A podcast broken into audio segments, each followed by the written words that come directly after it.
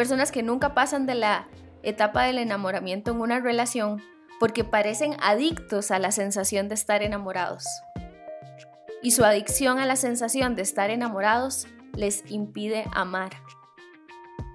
Porque déjenme decirles que el enamoramiento y el amor son cosas muy distintas.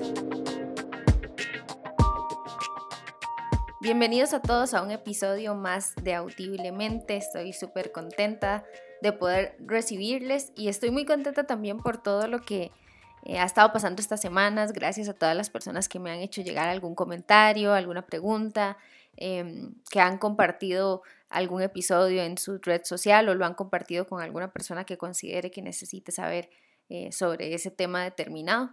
Y, y, estoy muy contenta y muy agradecida por eso, realmente que sí. Y bueno, también un poco a raíz de todo el movimiento que se dio la semana pasada con el episodio del, eh, de la comunicación y sobre todo la comunicación en pareja, es que hoy quiero hablar un poco y, y, vamos a empezar una serie de algunos episodios sobre temas relacionados a eh, las relaciones de pareja.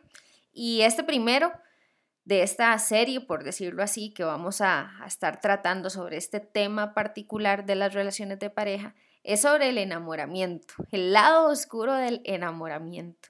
Em, y me parece un tema súper importante, me parece un tema que puede aportar muchísimo a aquellas personas que quizás están en ese proceso o que visualizan poder iniciar en un futuro una relación de pareja.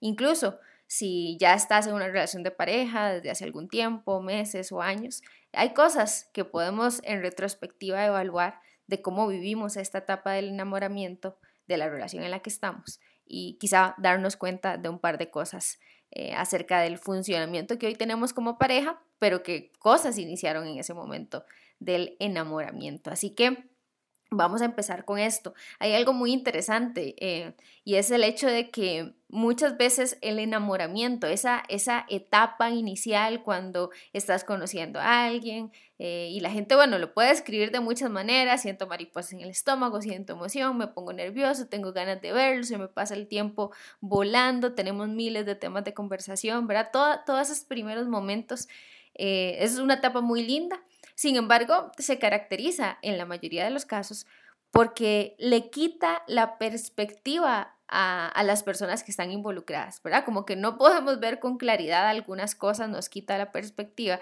y, y es interesante porque lo que sucede también es que hay toda una química cerebral que se altera en las primeras etapas del enamoramiento. Y esta química cerebral alterada nos eh, impide ver objetivamente algunas cosas de esta otra persona. Ahorita voy a hablar un poco acerca de eso. Y entonces lo que sucede es que se da un fenómeno común en el enamoramiento y ese fenómeno se llama la idealización. Idealizamos a la otra persona. Y aquí hay algo muy importante y muy interesante de analizar y es el hecho de que la idealización de la otra persona más que tener que ver con exaltar lo que nos gusta de esa persona, más que exaltar las cualidades que me gustan de esa persona, más bien tendría que ver con dejar de ver o eh, omitir, pasar por alto lo que no nos gusta de esa persona. Y eso es bien delicado, eso es bien delicado, más adelante lo voy a mencionar, pero, y lo voy a detallar un poco más, pero hay personas que que mm, incluso pueden hasta llegar a un proceso terapéutico después porque se han dado ciertas dinámicas en su relación de pareja ya avanzada, eh, quizá dinámicas de agresión, dinámicas de violencia y muchas veces he escuchado gente decir, pensándolo bien, mi pareja era así desde el principio, pensándolo bien era así desde el principio, pero yo no lo quise ver. Entonces, es algo que pasa, porque la idealización está presente en el enamoramiento y tenemos que tener cuidado con eso. Hay que disfrutar esta etapa y es un poco de lo que les quiero compartir, pero con los pies en la tierra y entendiendo todo lo que nos puede pasar en ese momento.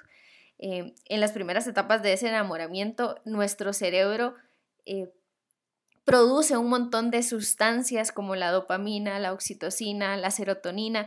Son sustancias que que son similares a las que se liberan con el consumo de alguna droga, Ojo esto, vean que, vean qué intenso puede llegar a ser el proceso del enamoramiento, la etapa del enamoramiento. Y, y muchas de estas sustancias lo que hacen es bloquear el funcionamiento normal o adecuado de la corteza prefrontal del cerebro, que es la parte de nuestro cerebro encargada del raciocinio. Es decir, cuando estamos en esa etapa eh, hay un funcionamiento distinto y por eso tenemos una tendencia a justificar.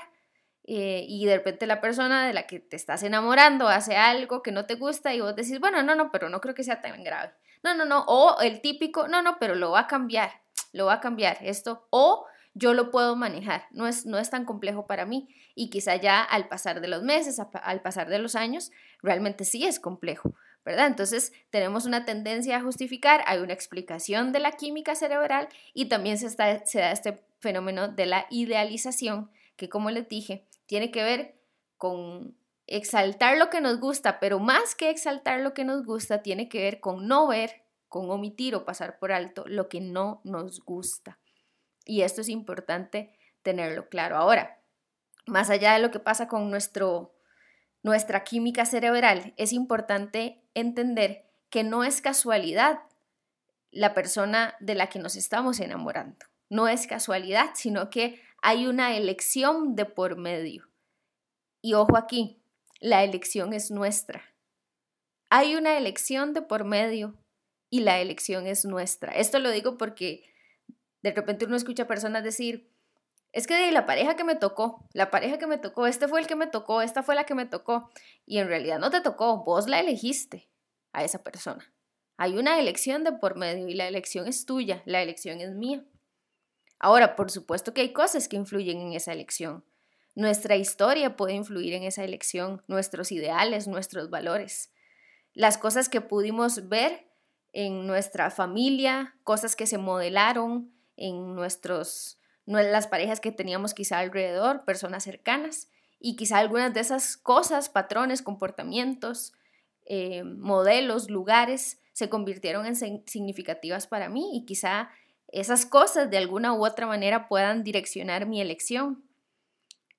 Pero es importante recalcar eso, hay una elección y hay cosas de tu historia que potencian esa elección. Eh, ¿Verdad? No, no, se, no se vale decir aquí, eh, que es otra, otra frase que uno escucha mucho, eh, es que siempre me salen iguales, siempre me salen todos iguales, siempre me salen todas iguales. Bueno, no es que te salen, es que las estás eligiendo. Y yo creo que es un buen tiempo eh, escuchando esto para que puedas plantearte la pregunta de en qué lugares estás eligiendo, qué tipo de personas estás eligiendo. Hay patrones que se repiten en tus últimas relaciones de pareja o en las que has tenido en general. Es importante hacernos estas preguntas porque son preguntas que en la etapa del enamoramiento muchas veces pasamos por alto y simplemente la situación se va dando, la, relación se va gestando, se va, se va alimentando, pero nosotros perdemos perspectiva de muchas de estas cosas. Y como les digo, es importantísimo disfrutar esa etapa del enamoramiento, es, es lindo, es poder poder conocer a alguien, poder empezar a construir algo, poder empezar a, entender qué cosas tenemos en común. Es, una etapa muy linda, pero debemos ser cautelosos porque, porque perfectamente relaciones de pareja pocos, poco saludables podrían empezar a tener esas primeras semillas eh, de esta dinámica poco saludable justamente en la etapa del enamoramiento. ¿A qué me refiero? De eh, relaciones de pareja que eventualmente puedan desarrollar dinámicas de dependencia emocional, de agresión, de violencia. Es lo que les digo que muchas personas que ya están inmiscuidas en, ese, en esa dinámica y que dicen no sé cómo salir de aquí, eh, muchas veces viendo para atrás en retrospectiva se plantean y dicen, pensándolo bien, siempre fue así. ¿Qué fue lo que pasó? Que el lado oscuro del enamoramiento les impidió ver con claridad lo que estaba ocurriendo. ¿Qué pasó? Quizá el lado oscuro del enamoramiento pasó la factura, pasó la factura. Y es importante hablar de estos temas, porque hoy en día escuchamos en todo lado, en nuestras eh, compañeros, compañeras de trabajo, escuela, universidad, escuchamos cómo la gente sufre por las relaciones de pareja. Incluso escuchamos en las noticias cómo muchas relaciones de pareja llegan a, la muerte, homicidios, por, por este tipo de dinámicas. Y no quiero ser alarmista con esto. Sé que quizá muchas de las personas que me están escuchando dicen, no, yo, yo tengo una relación de pareja estable y todo, pero creo que simplemente es aportar cosas para que podamos pensar en las dinámicas en las que estamos y podamos hacernos preguntas, podamos reflexionar. Ahora, es, una realidad que, el enamoramiento tiene esto. Ya les expliqué que, que, pasa por un tema afectivo, de idealización, pasa por un tema también de nuestra química cerebral. Pero entonces, ¿qué hacer? Si eso es así, ¿qué hacer? Eh, y yo creo que también parte de esta, de esta dinámica es lo que le pone emoción a esta etapa, es lo que la hace muy atractiva para muchas personas, hace que tanto la podamos disfrutar. Y claro que hay que disfrutarla. Pero ¿cómo podemos hacer? ¿Qué cosas podríamos plantearnos o preguntarnos o poner en práctica para que el lado oscuro del enamoramiento, como lo he llamado, o estas, o estas cosas que podrían tornarse en nuestra contra, no nos pasen una factura, no nos pasen una factura, que podamos disfrutar de esta etapa, pero que, pero que podamos al mismo tiempo poder construir algo, algo bueno, algo lindo, algo que podamos disfrutar con otra persona. Y yo creo que Creo que me lo han escuchado ya en varios episodios. Yo valoro muchísimo las preguntas que podamos hacernos y las reflexiones internas que podamos hacer. Y creo que una primera pregunta que debería cada persona plantearse es ¿qué tipo de relación quiero?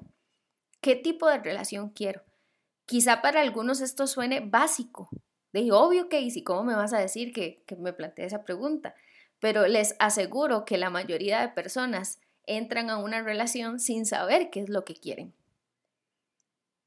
No saben qué es lo que quieren, no tienen claridad de qué es lo que están buscando, no tienen claridad de qué es lo que quisieran construir. Así que es la primera pregunta que creo que te tienes que hacer en, esta, en este momento. ¿Qué tipo de relación estoy buscando? ¿Qué tipo de relación quiero? ¿Qué tipo de relación me gustaría construir? Y que te plantees eso y que te tomes unos, unos cuantos minutos para pensarlo. Si es necesario que puedas eh, irte a tomar un café con vos mismo, con vos misma y reflexionar estas cosas y decir, bueno, en realidad, ¿qué estoy buscando? Y, que, te, que te pongas a reflexionar en esto. Y otra pregunta para mí fundamental con respecto a esto es plantearte cuáles son mis innegociables.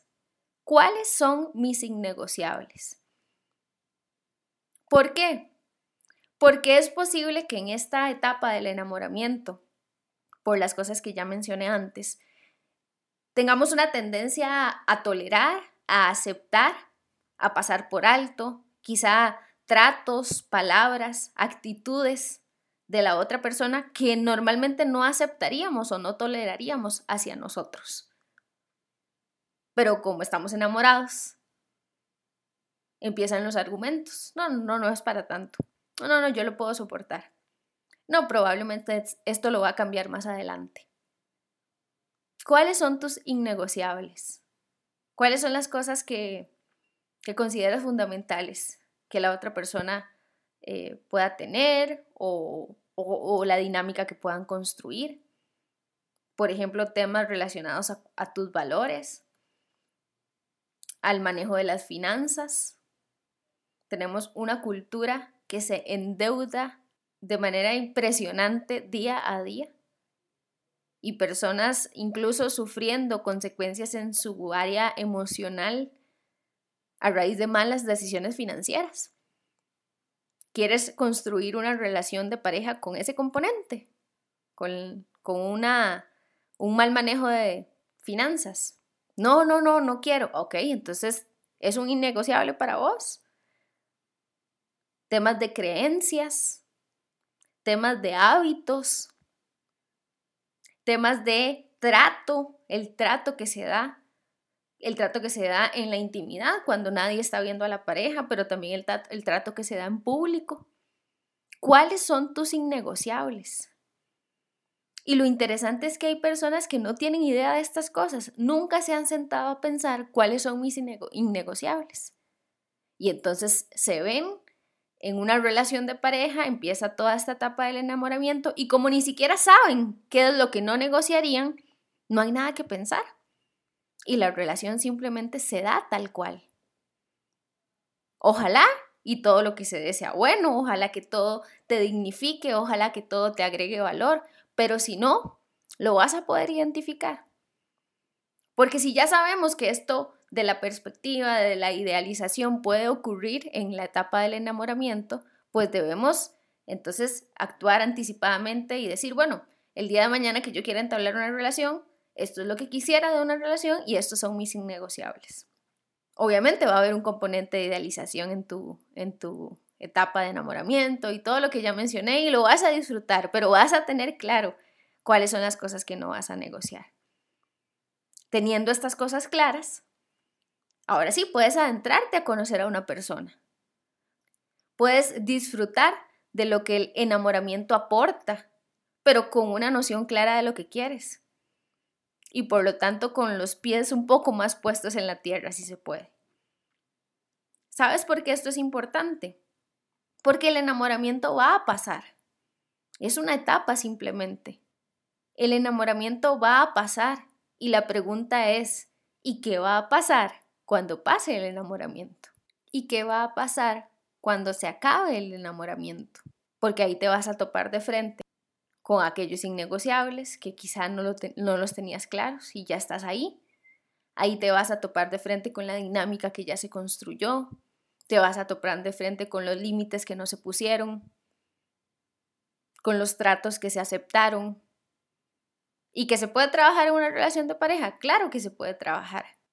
Pero imagínense si todas estas cosas se atajaran desde el inicio. Muchas cosas nos ahorraríamos. Ahora, hay algo muy interesante y es que hay personas que nunca pasan de esta etapa. Hay personas que nunca pasan de la etapa del enamoramiento en una relación porque parecen adictos a la sensación de estar enamorados. Y su adicción a la sensación de estar enamorados les impide amar. Porque déjenme decirles que el enamoramiento y el amor son cosas muy distintas. El enamoramiento es una etapa necesaria en todas las relaciones de pareja, pero el amor es algo que se debe construir día a día y que excede esta etapa, va más allá. Y de eso voy a estar hablando en próximos episodios, pero creo que es importante que te plantees, ¿será que me he vuelto adicto al enamoramiento? Y realmente nunca paso de esta etapa. Mis relaciones no son duraderas, no logro construir algo que se sostenga. Son preguntas que creo que son valiosas que te puedas hacer. Espero que, que haya sido de valor para tu vida lo que he compartido en este episodio sobre el enamoramiento y espera eh, algunos episodios más en las próximas semanas donde voy a estar ah, adentrándome en otros temas relacionados a las relaciones de pareja específicamente. Puedes compartir este contenido con amigos o con compañeros a quienes consideres que puede ser eh, de valor escucharlo.